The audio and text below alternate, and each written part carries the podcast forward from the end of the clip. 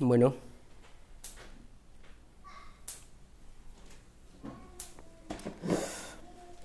Continuamos con nuestro estudio panorámico del Antiguo Testamento. Hoy vamos a estar eh, repasando un libro complicado, que es el libro de Ezequiel. ¿sí?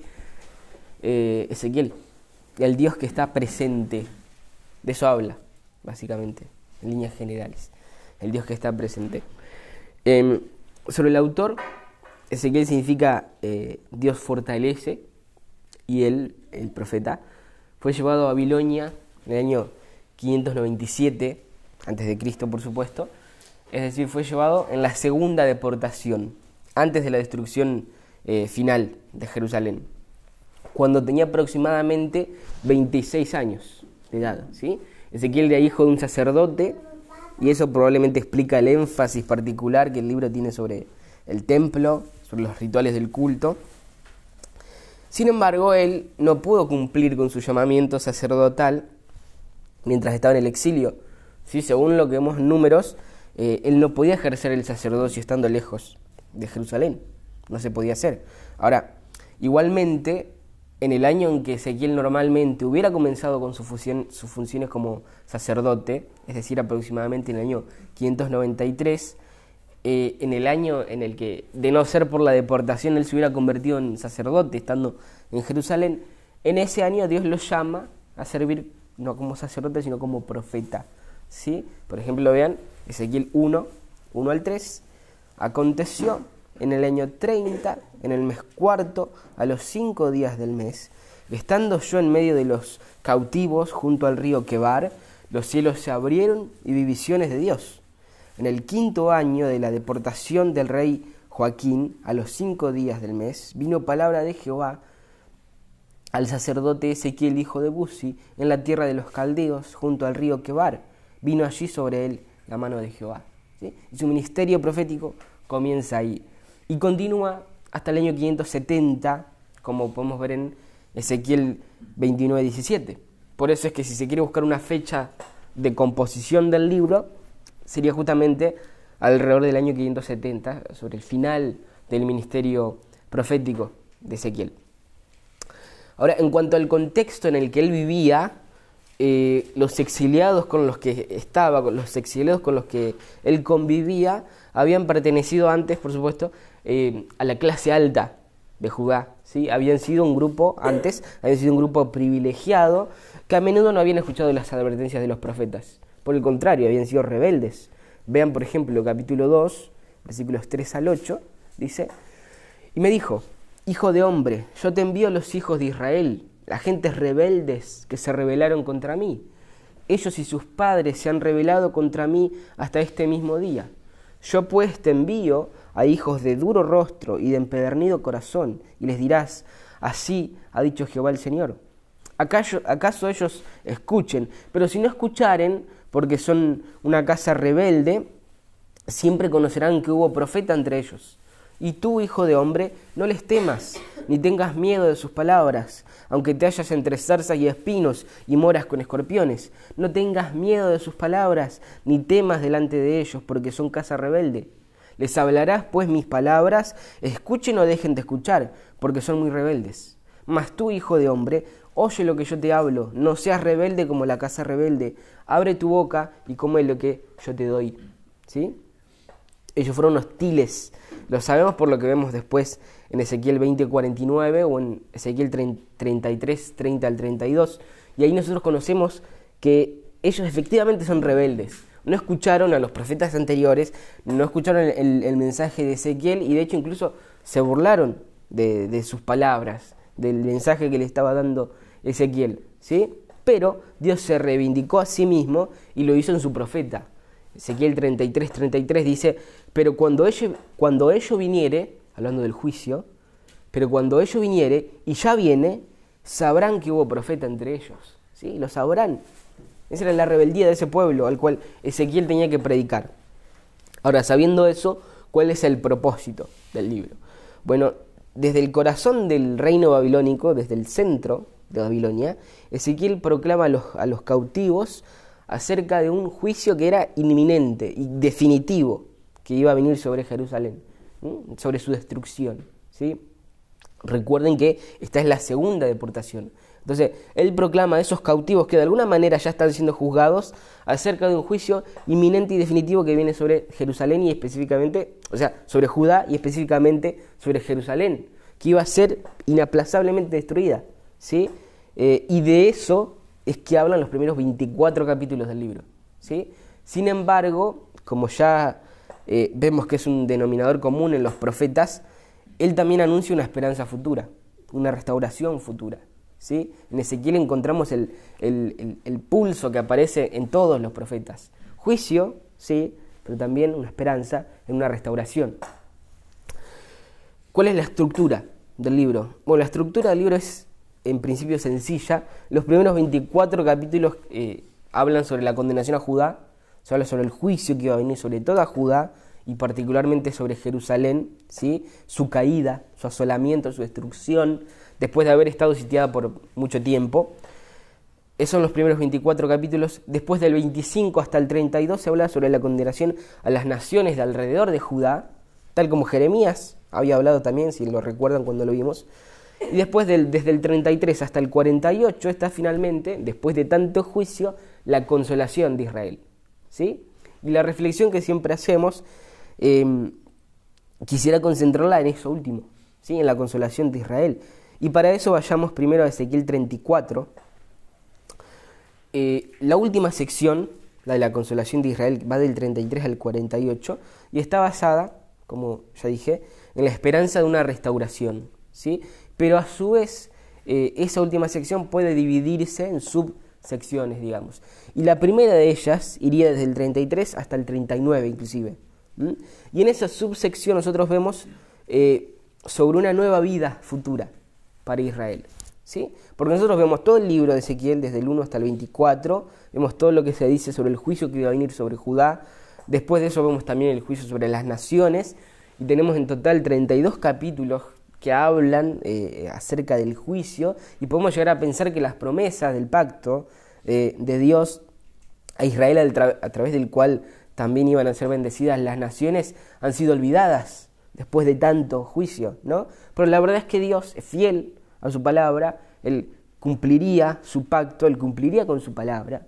El Señor es consistente, Él es fiel a su propia naturaleza, a su propia palabra. Entonces, en medio de, todas esas profecías acerca de juicio, antes de ver el capítulo 34, veamos el 11, eh, que como en medio de, de todo ese juicio el Señor recuerda una vez más sobre su promesa de restauración. 11 14 al 21, en medio del juicio, dice, y vino a mí palabra de Jehová diciendo, Hijo de hombre, tus hermanos, tus hermanos, los hombres de tu parentesco y de toda la casa de Israel, todas ellas son aquellos a quienes dijeron los moradores de Jerusalén, alejados de Jehová, a nosotros es dada la tierra en posesión. Por tanto, di, así ha dicho Jehová el Señor aunque le, les he arrojado lejos entre las naciones y les he esparcido por las tierras, con todo eso les haré un pequeño santuario en tierras a donde lleguen. Di por tanto, así ha dicho el Señor, así ha dicho Jehová el Señor, yo os recogeré de los pueblos y os congregaré de las tierras en las cuales estáis esparcidos, y os daré la tierra de Israel. Y volverán allá y quitarán de ella todas sus idolatrías y todas sus abominaciones, y les daré un, y les daré un corazón y un espíritu nuevo pondré dentro de ellos. Y quitaré el corazón de piedra en medio de su carne y les daré un corazón de carne para que anden en mis ordenanzas y guarden mis decretos y los cumplan y me sean por pueblo y yo sea ellos por Dios. Mas aquellos cuyo corazón anda tras el deseo de sus idolatrías y de sus abominaciones, yo traigo su camino sobre sus propias cabezas, dice Jehová el Señor. ¿Sí? Una restauración que incluye bendiciones físicas y bendiciones espirituales es lo que vemos en los profetas, es lo que se anticipa desde Deuteronomio 30. ¿sí? Dios los restauraría. Eh, ven la relación eh, entre lo que anticipa Deuteronomio y lo que anuncian los profetas. Ven la naturaleza de la restauración después del juicio, Deuteronomio 30, las bendiciones físicas y espirituales. ¿sí? Dice 30, desde el 1 en adelante, Deuteronomio. Sucederá que cuando hubieran venido sobre ti todas estas cosas, la bendición y la maldición que he puesto delante de ti, y te arrepintieres en medio de todas las naciones a donde te hubiera arrojado, Jehová tu Dios, y te convirtieres a Jehová tu Dios, y obedecieres a su voz conforme a todo lo que yo te mando hoy, tú y tus hijos, con todo tu corazón y con toda tu alma, entonces Jehová te hará volver a, tus cautivos, y tendrá misericordia de ti, y volverá a recogerte entre todos los pueblos donde te hubiere esparcido Jehová tu Dios. Aun cuando tus desterrados estuvieran en las partes más lejanas que hay debajo del cielo, de allí te recogerá Jehová tu Dios y de allá te tomará y te hará volver Jehová tu Dios a la tierra que heredaron tus padres y será tuya y te hará bien y te multiplicará más que tus padres y circuncidará Jehová tu Dios tu corazón y el corazón de tu descendencia para que ames a Jehová tu Dios con todo tu corazón y con toda tu alma a fin de que vivas.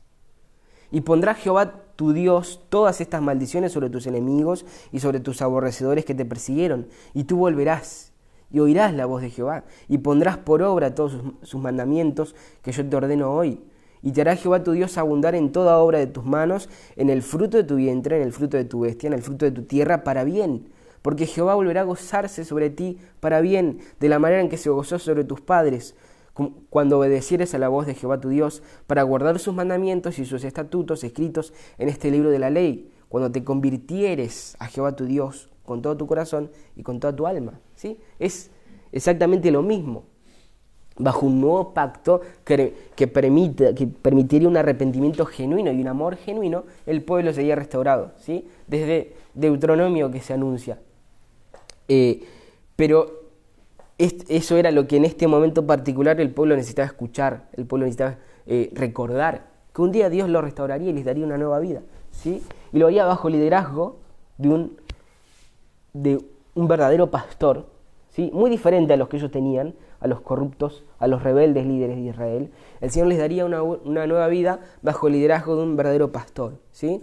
el Mesías, por supuesto. ¿sí? Vean, ahora sí, capítulo 34, versículos 1 y 2.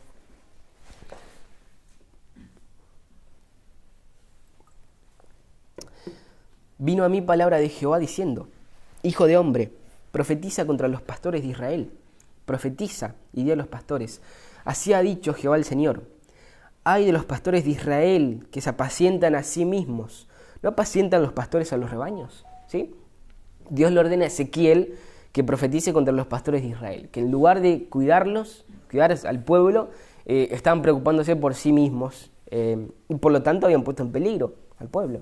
¿sí? Sigue diciendo, coméis la grosura y os vestís de lana, la, engordada degolláis, mas no apacentáis a las ovejas, no, no fortaleciste a las débiles, no curasteis a la enferma, no vendasteis a la eh, perniquebrada, no volvisteis al redil a la descarriada, ni buscasteis la perdida, sino que habéis, eh, os habéis enseñoreado de ellas con dureza y con violencia, y andan errantes por falta de, pastor, y con presa de todas las fieras del campo se han dispersado.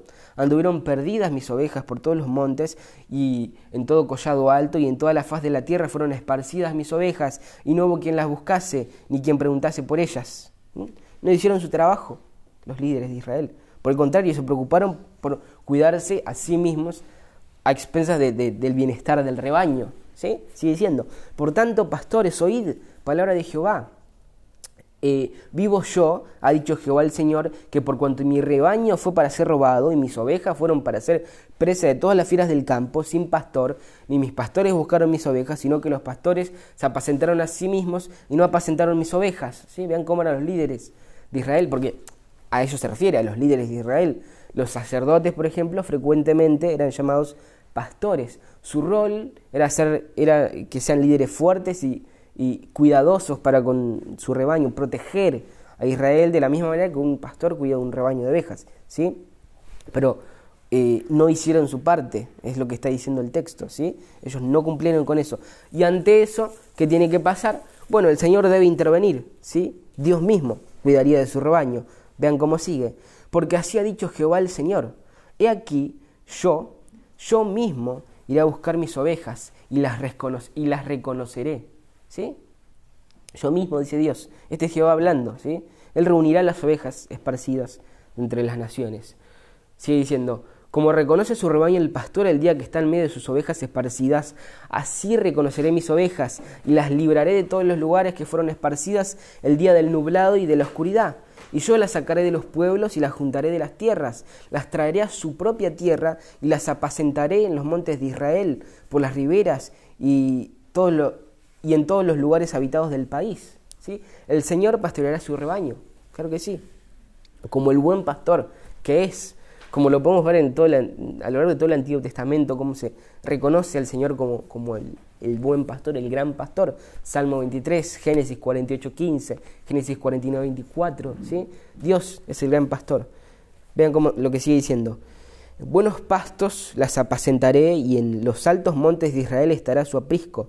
Allí dormirán en buen redil y en pastos suculentos serán apacentadas sobre los montes de Israel. Yo apacentaré mis ovejas, yo les daré aprisco, dice Jehová el Señor. Yo buscaré la perdida y haré volver al, redil a la descarriada, vendaré a la perniquebrada y fortaleceré a, fortaleceré a la débil. ¿sí? Él es quien va a ir detrás de sus ovejas porque, eh, digamos, eh, porque es lo que los pastores hacen.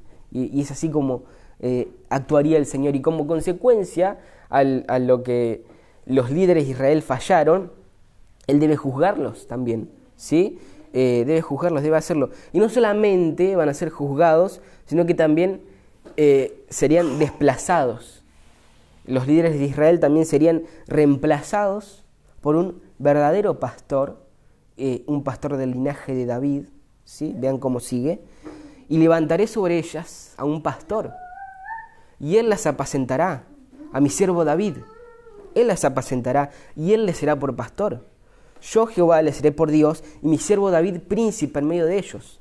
Yo Jehová he hablado. ¿Sí? Punto. El Señor ha hablado y así se va a hacer. ¿Sí? Él va a restaurar a su pueblo, a levantar un verdadero pastor distinto a todos los demás, un verdadero pastor del linaje de David. Otra vez aparece el linaje, el, el pacto davídico, ¿sí? Y algunos intérpretes dicen que este es David mismo resucitado, lo cual no tiene ni el menor sentido. Eh, con David obviamente se está refiriendo al mejor hijo de David, al, de la promesa, al Mesías, ¿sí? al Señor Jesús. ¿sí? Juan 10, 11 al 18, yo soy el buen pastor, el buen pastor su vida da por las ovejas, mas el asalariado y el que no es pastor, de quien no son propias las ovejas, ve venir al lobo y deja las ovejas y huye. El lobo arrebata las ovejas y las dispersa. Así que el asalariado huye porque es asalariado, no le importan las ovejas. Yo soy el buen pastor y conozco mis ovejas, y las mías me conocen, así como el Padre me conoce y yo conozco al Padre, y pongo mi vida por las ovejas. También tengo otras ovejas que no son de este redil. Noten, aquellas también debo traer, y oirán mi voz, y habrá un rebaño y un pastor. Por eso me ama el Padre, porque yo pongo mi vida para volverla a tomar. Nadie me las quita, sino que yo de mí mismo la pongo. Tengo poder para ponerla y tengo poder para volverla a tomar. Ese mandamiento reside en mi Padre. Eso es lo que dice el Señor Jesús. ¿sí? Este pastor sería del linaje de David, pero a diferencia de David y a diferencia de todos los demás líderes, sería completamente divino. ¿sí? No es David. De hecho, comparen los, lenguajes. El pacto davídico, eh, Samuel 7.12, eh, eh, el pacto davídico, esto es lo que le dice el Señor. Y cuando tus días sean cumplidos, le dice el Señor a David, y duermas con tus padres, es decir, cuando mueras, yo levantaré, es el mismo verbo, yo levantaré después de ti a uno de tu linaje, el cual procederá de tus entrañas, y afirmaré su reino. ¿Sí? Y nuestro pasaje dice, y levantaré sobre ellas a un pastor, es el mismo verbo, ¿sí? Y las apacentará a mi siervo David, él las apacentará, y él será por pastor, ¿sí? Ahora, esta restauración implica, como seguimos leyendo, un pacto de paz. Es lo que dice después, un pacto de paz, lo cual es otro nombre para el nuevo pacto del cual habla Jeremías. ¿Sí? Por eso son tan similares los pasajes. Bajo el reinado de este mejor David, bajo el reinado de este buen pastor, el Mesías, pasaría esto, noten. Y estableceré con ellos pacto de paz. Y quitaré de la tierra las fieras, y habitarán en el desierto con seguridad y dormirán en los bosques. Y daré bendición a ellas y a los alrededores de mi collado, y haré descender la lluvia a su tiempo Lluvias de bendición serán. Y el árbol del campo dará su fruto y la tierra dará su fruto, y estarán sobre su tierra con seguridad, y sabrán que yo soy Jehová, cuando rompa las coyunturas de su yugo y los libre eh, de mano de los que se servían de ellos. No serán más por despojo de las naciones, ni las fieras de las tierras la devorarán, sino que habitarán con seguridad, y no habrá quien las espante, y levantaré para ellos una planta de renombre, y no serán más consumidos de hambre en la, consumidos de hambre en la tierra, ni ya más serán avergonzados por las naciones, y sabrán que yo, Jehová, su Dios, estoy con ellos, y ellos son mi pueblo, la casa de Israel, dice Jehová el Señor.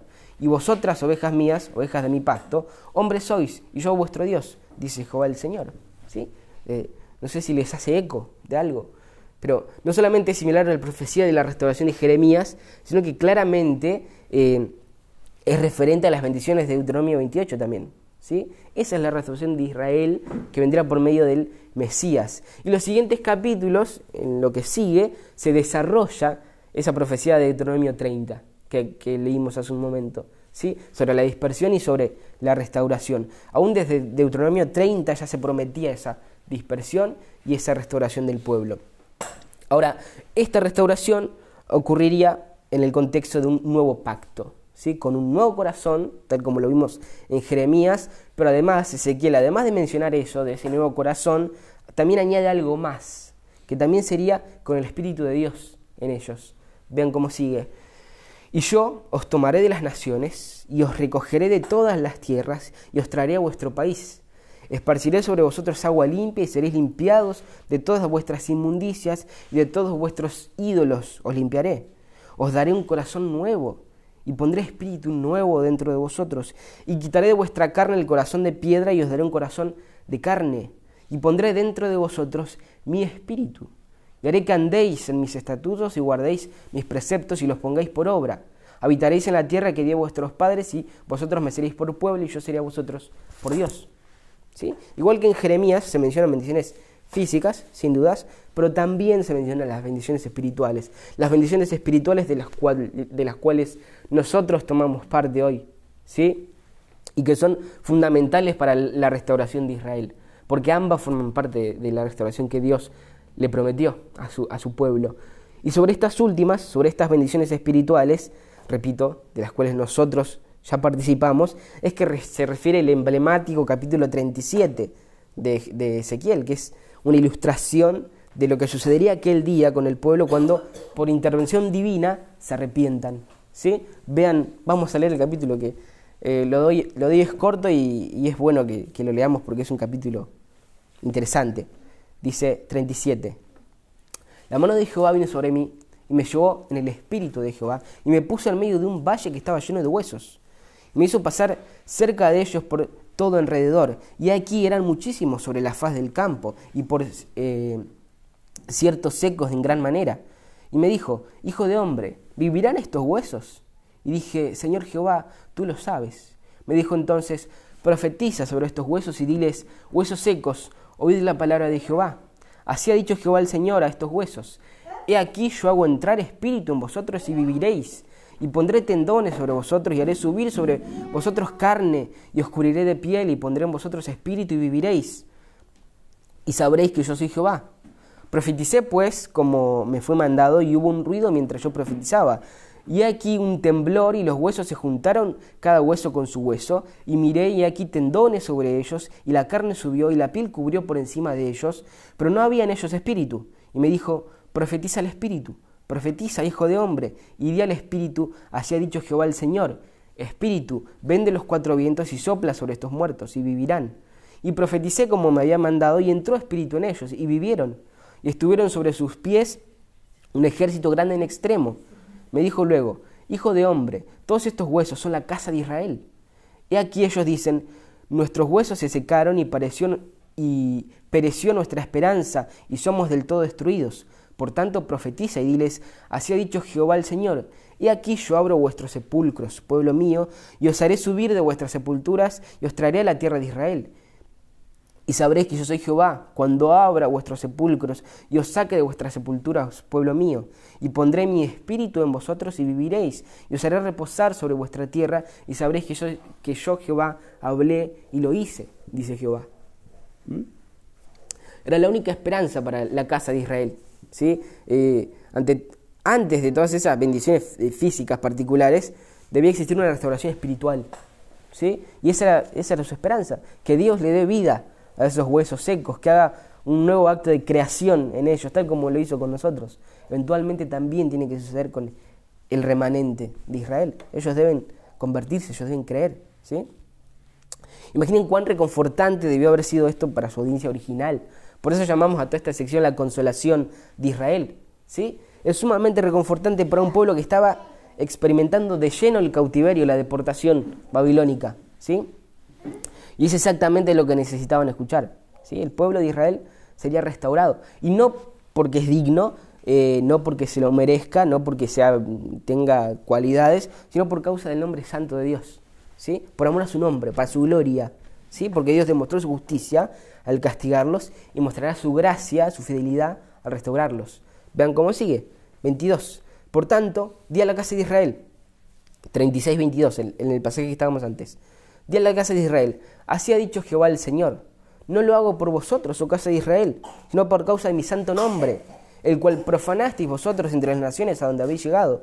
Y santificaré mi grande nombre, profanado entre las naciones, el cual profanasteis vosotros en medio de ellas. Y sabrán las naciones que yo soy Jehová, dice Jehová el Señor, cuando sea santificado en vosotros delante de sus ojos. ¿sí? Eventualmente el pueblo será restaurado y es para la gloria de Dios. Eh, esa es la música que se escucha en todos los profetas. Y por eso tanto hincapié, porque es el mismo hincapié que hacen ellos. ¿no? Ahora, la última parte de esta gran porción de la consolación de Israel viene una sección, hay una sección que es sumamente difícil, que es sumamente debatida, que es la visión del templo, del templo venidero. Y bueno, sobre esto hay tres interpretaciones generales. La primera es que esto ya se cumplió históricamente en la reconstrucción del templo después de la, de la cautividad, con la construcción del segundo templo. Esa es una de las posturas. Y el problema con esa postura es que eh, el, templo que describe Ezequiel es majestuoso. Y el segundo templo que construyeron después de que regresaron de Babilonia, ni siquiera se comparaba con el templo de Salomón. Era mucho más chico, mucho más modesto. ¿sí? Una segunda interpretación enfatiza un lenguaje figurado y sostiene que eh, estos capítulos ya fueron cumplidos espiritualmente en Jesús y en la iglesia. ¿sí? Y el problema con esta interpretación es que es muy difícil espiritualizar los largos capítulos con, eh, con detalles, ¿sí? con detalladas descripciones eh, respecto a lo arquitectónico, respecto a las medidas, respecto a las cuestiones que tienen que ver con el culto. Eh, se hace complicado espiritualizar absolutamente todo esos largos capítulos.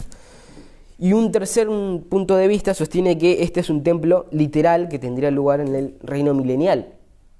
Eh, porque en el estado eterno que está escrito en Apocalipsis ya no habría templos, no habría necesidad de templo, ¿sí? Entonces encaja en el reino milenial. Y el problema con esto es la mención de las expiaciones, ¿sí? los holocaustos que son mencionados por Ezequiel. Algunos responden ante eso que eh, así como los holocaustos en el Antiguo Testamento apuntaban, eh, o sea, sin realmente ser eficaces, apuntaron al verdadero cordero inmolado, cuyo sacrificio fue el único eficaz y suficiente, que aquellos holocaustos también serían conmemorativos y apuntarían al mismo sacrificio de Cristo. Pero esas son las tres posiciones que hay con sus explicaciones y, sus objeciones. Sin dudas, eh, esos últimos capítulos de, Ezequiel son muy difíciles, eh, son de los más difíciles de las escrituras, pero más allá de las dificultades específicas, particulares, que requeriríamos un estudio completo para, para ahondar, eh, hay una cosa que es segura respecto a Ezequiel, que a un pueblo rebelde que está siendo azotado por el justo juicio de Dios, estando en el exilio, en el centro de una potencia pagana, le es anunciado un mensaje de esperanza, ¿sí? Que Dios no se ha olvidado de su pueblo, que Dios no se ha olvidado de su palabra, y que en base a eso iban a ser restaurados. ¿Sí? que un verdadero pastor sería levantado y a través de él un nuevo pacto sería establecido, un pacto de paz como dice Ezequiel, ¿sí? en el cual serían vivificados, como la visión del valle de los huesos secos, en el cual les sería dado un corazón de carne, en el cual también les sería dado el Espíritu de Dios para obedecer. ¿sí? Había una esperanza, ¿sí? Dios habría de cumplir su, su, palabra. El rey mesiánico del linaje de David, conforme a su promesa, sería levantado como el verdadero pastor, como el buen pastor. Y él como lo vemos revelado completamente en el Nuevo Testamento, a través de su sangre, a través de su sacrificio expiatorio, establecería un nuevo pacto, a través del cual su pueblo sería restaurado para vivir una vida nueva, ¿sí? Una vida nueva en una nueva ciudad. El último versículo de Ezequiel 48 dice, las últimas palabras del libro, dice, y el nombre de las ciudades de aquel día será Jehová Sama. Que Jehová Sama significa el Señor está allí, ¿sí? El Dios que está presente. Eh, el Dios que está presente. Entonces, Ezequiel es un libro complicado, es un libro difícil, que se me hizo un poco complicado hacer un panorama de él sin, sin, sin, que ahondemos y profundicemos en todas las cosas que tiene, porque tiene muchísimas.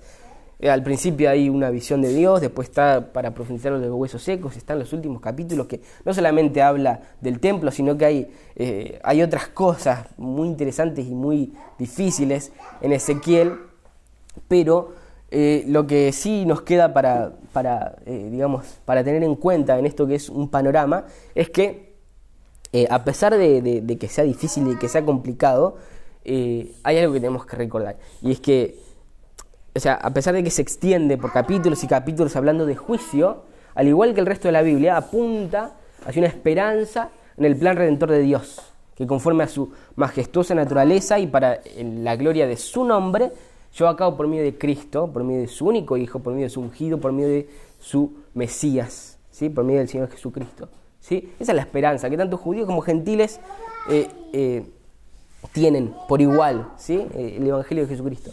Y eso es a lo que apunta, más allá de todas las complicaciones. Así que, bueno, el libro de Ezequiel. La semana que viene está Daniel. Más complicado todavía, pero bueno, que, que el Señor nos ayude. Si les parece,